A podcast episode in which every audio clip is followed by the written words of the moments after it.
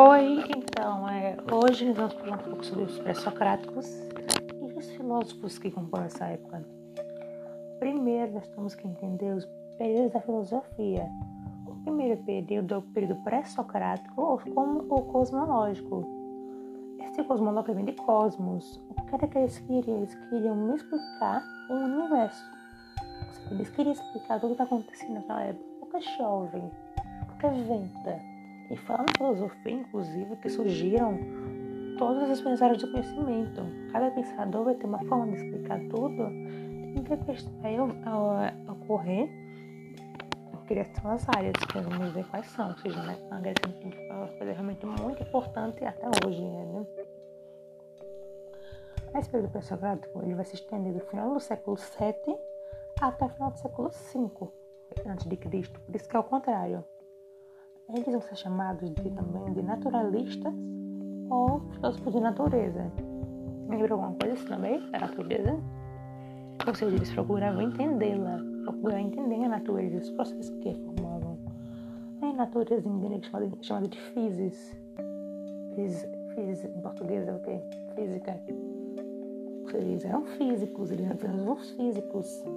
Só que eles tentaram explicar assim completamente religioso época, assim, deuses gregos, mas com argumentos realmente científicos, comprovados por eles, que eles observassem, mesmo eles, eles mesmos vissem. Aí eles queriam transformar os mitos em uma coisa racional. Uma busca por elemento primordial, como o eles chamam de axé, chamado da natureza e se eles forem meus filósofos de todos, e só questão de ser antes de tudo. Continuando. A Grécia nessa época era dominada por famílias aristocráticas que não valorizavam a participação política, não valorizavam a política, mas que somente a guerra. E os gregos naquela época valorizavam o heroísmo, a coisa dos heróis, uma coisa mais heróica e a força física. Tanto é que naquela época já existia lá academia, já encontrava várias estátuas, concursos bonitos, culturais, musculosos, e etc. E não o socrático ou antropológico só foi tão importante que seu nascimento, quando Sócrates começou, deu início a um novo período da filosofia. Esse período vai mas no final do século V, ele vai se estender por todo o século IV a.C. Esse tempo, é chamado de esplendor grego. O que seria esplendor grego? Nós vamos ter o auge da Grécia nas artes, na política, na economia e etc. Nós vamos seguir, o surgimento da democracia direta, que é bem diferente da democracia atual. Não tem eleição, a participação é totalmente do povo, que a democracia era o povo um representante, mas cara de exemplo, hoje sou eu, amanhã é você, depois é homens nossos, por aí vai. Nós vamos ter a consolidação das polis, que é de de Estado gregas, que é como se fossem cidades independentes com governo próprio. Daí, caso alguém fosse homem para votar, veja na Câmara para participar da política, né? Eu fui ver no que não existia voto era uma coisa realmente bem complicada. Tinha que ser homem, ser livre, não ser escravo, ter nascido em Atenas, ter passado na cidade, não poderia vir de fora, nascer lá, e mais de 18 anos. Isso tudo, um homem livre daquela época. Se a pessoa cumprisse todos esses requisitos, participar da política. Parece que quando você tá em né? Você tem que ter graduação, tem mesmo, sei lá, o Pedro tem entrado no cartão. É uma loucura. Mas uma ilusão, assim, não liguei muito. Sei desse tempo também, a cidadania, surgimento, né? De cidadão, seus deveres também, cidadania uma amizade mais justa, papel, né? E a valorização da participação política, ou seja, eles queriam que todo mundo participasse, que tivesse sua opinião, que mostrasse o que estava bom, que podia melhorar, etc. Nós vamos ter também nesse tempo axé. Como eu falei, axé é uma substância que compõe tudo, que forma tudo o que nós vemos e também o que nós não vemos no nosso, redor, aqui na nossa frente. E essa axé é a matéria-prima para a existência, é um elemento que forma tudo. nós vamos ver aqui. Essa postura será um pouco mais maior do que as outras, mas vamos com paciência que tudo dá certo. Nós teremos depois veio do Socrático antropológico, como eu falei, né? Sendo que antropos é homem. Daí essa pessoa que ele, ele uma praça que eles se reúnem para debater eles, coisas políticas, que é chamada de Agora. E era o local mais importante de todas as polis, que era onde tudo aquilo acontecia, né? onde tudo acontecia ali da política. Elas vamos ter, mesmo sendo poder de famílias aristocráticas, não como, como eu, não confunda a aristocracia com Aristóteles, são coisas totalmente diferentes. Nós vamos ter a areté para eles. O que seria a areté? Cobertura cívica, na sala política, ou seja, quem tinha meio que dom participar da política tinha essa areté. Aí nós vamos ter um maior desenvolvimento racional claro, né? Porque eles estão em várias coisas, várias coisas estão surgindo, eles também vão ficar mais racionais, vão pensar mais. Vai estar voltada também para um homem em si. Aí teremos também os sofistas, que vão ser os primeiros filósofos socráticos, ou seja, não vai ser Sócrates, vai ser os sofistas. Daí os sofistas, eles vão, eles vão é, é, espalhar o sofismo. O que seria o sofismo? Que é a verdade relativa não existe uma verdade. Só que eles foram altamente criticados por Sócrates.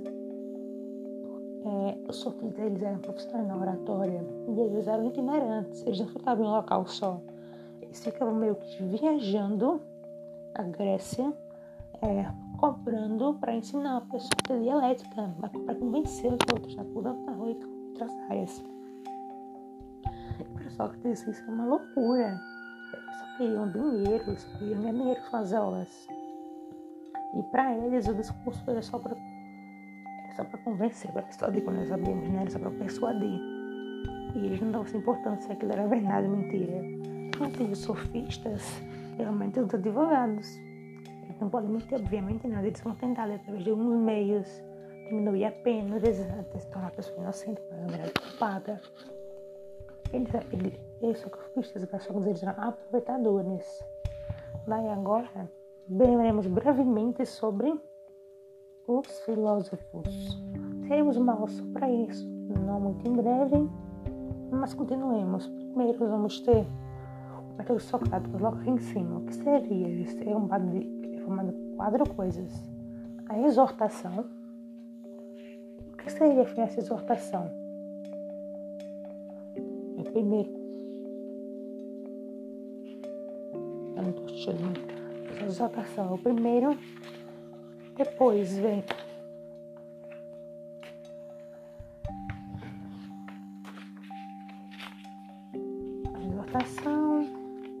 depois vem a indagação, depois a ironia, depois a maiútica. É, o primeiro filósofo de todos é Tário de Mileto, que vai viver do século VII até o século V a.C letra por isso que de uma cidade. Ah, outra coisa, eu sou sofista, ele é também de mercenário do saber. Nome bem forte. Éramos tentados de Mileto, Tales, Anaximandro e Anaxímenes, que eles vão ser monistas. Vão dizer que a Xé é composta por um só elemento. A diferença é qual é esse elemento? É, Tales vai ser a água Anaximandro vai dizer que é a Peiron, que é indeterminado, que não dá para saber o que é, mas que o elemento é a origem de tudo, seria como se fosse o alfa e o ômega, é, tudo começa e termina. Para Anaximandro isso é o A, porque, porque o A é invisível e perceptível. Nós vamos ter essa adição, vamos ter Pitágoras, Pitágoras tudo são números, em Éfeso temos Heráclito, vai dizer que tudo flui, tudo muda, nada permanece como é hoje. Ou seja, é o vir a ser, o que ele será, o que ele haverá de vir. Vai ver o conflito entre os opostos, razão e emoção, e etc. Luz escuridão. A sua ché de Heráclito vai ser o fogo. E nós vamos ter também o logos, que é o estudo da razão ah, socrático é exortação, que é convidar a pessoa um debate, indagação, que será ouvi-la, depois de ouvi-la, questioná-la, depois de questioná-la, a Maílta vai dar novas ideias para ela sobre aquele assunto, vai dar novas questões para ela tentar passar o erro todo respondendo. E esse é muito, muito maior. Continuando, vamos ter a Deleia Parmênides, que dizia que sentidos são enganosos. Me desculpe nos sentidos, eles não merecem atenção da gente. Nós devemos privilegiar a razão e ignorar os sentidos. Inclusive, isso será retomado por helenismo na escola que esqueci o nome agora, mas eu acho que é. Não é. Ah, esqueci o nome, mas continuando. Para eles, o C, para Parmênides, o C é axé. O é a origem de tudo. Nós criamos tudo. Já para Zen, não. Você não vai ter o questionamento sobre movimento, espaço, tempo e sobre infinito. Ou seja, você não vai ter vários paradoxos. Nós teremos aquela história de Aquiles e tartaruga, que uma hora a tartaruga conseguiria é, ultrapassar Aquiles e que essa história foi foi tão assim, bom, o ultrador ele foi estudado cientificamente. E parece que, se eu não me engano, não teria como a tartaruga passar Aquiles. Mas eu procurei na internet também, deixei isso para vocês. Nós teremos para eles aqui o pluralismo, que é o origem corre de vários elementos, e não como os outros, que só corre de um. Ou seja, de Eleia Parmenides não, de Aeragas, Empédocles, Deus surgiu de quatro elementos, água, terra, fogo e ar, e eles reagiam ao amor e ao ódio. Aí, com amor, eles vão ter união e harmonização, eles vão se unir e ter harmonia entre eles, e com ódio eles terão contrários, vão se então, ter repulsão e dissolução, ou seja, eles vão se repelir, se dissolver. Sabe, nós teremos Demócrito e Leuspo eles vão acreditar no atomismo, ou seja, que a axé é o átomo. Mas nós conhecemos hoje, para eles tudo se compõe matérias invisíveis que nós não vemos e indivisíveis. O átomo, o átomo ele pode ser dividido, eu não me lembro. Mas nós conseguimos vê-los. Há estudos que comprovam sua existência. Sim. Como nós vimos, por exemplo, no motor de Bohr. Mas isso é para filosofia, para química a essência vazio que nós temos como o tempo todo no movimento. Nós precisamos de espaços vazios para nos movimentarmos. Aí a matéria vai se interagir ao acaso, por meio que coincidências, não por ordem divina, não por Deus. Isso para mal para Deus. Para Sócrates, que é um dos mais importantes da história da filosofia, ele existe entre 469 39 de Cristo. Ele é o pai da filosofia. A frase famosa dele é conhece a ti, a ti mesmo, ou seja, você precisa se conhecer quem você realmente é, o que você realmente quer em sua vida. Isso de Sócrates. E ele vai ter a filosofia antropológica, ou seja, valoriza muito o ser humano em si. Sócrates ele se considerava ignorante. E para ele, reconhecer a ignorância era o primeiro passo para buscar a verdade ignorante pessoa que admite não saber tudo, que ela é humilde, que ela não tem uma máquina na cabeça. Nós todos deveríamos ser ignorantes, né? Pessoal foi tão inteligente, com conhecimento ignorante, nós não somos. Nós vamos ter também Delfos, que dizia que Sócrates era o homem mais sábio que já existiu, mesmo com toda essa ignorância da parte de Sócrates. Daí Sócrates, ele valorizava o autoconhecimento. Ele achava a oralidade superior, que seja para ele falar mesmo que escrever. E por isso ele deixou nada escrito para as futuras gerações que ele estudava com nós. Por isso Aristóteles, que era, que era seu discípulo, ele notava tudo que ele fazia, que ele falava, suas conversas com pessoas na rua. E, e escrevia para que a gente pudesse ter essa lembrança de Sócrates, né? uma pessoa tão importante filosofia. Sócrates era dogmático.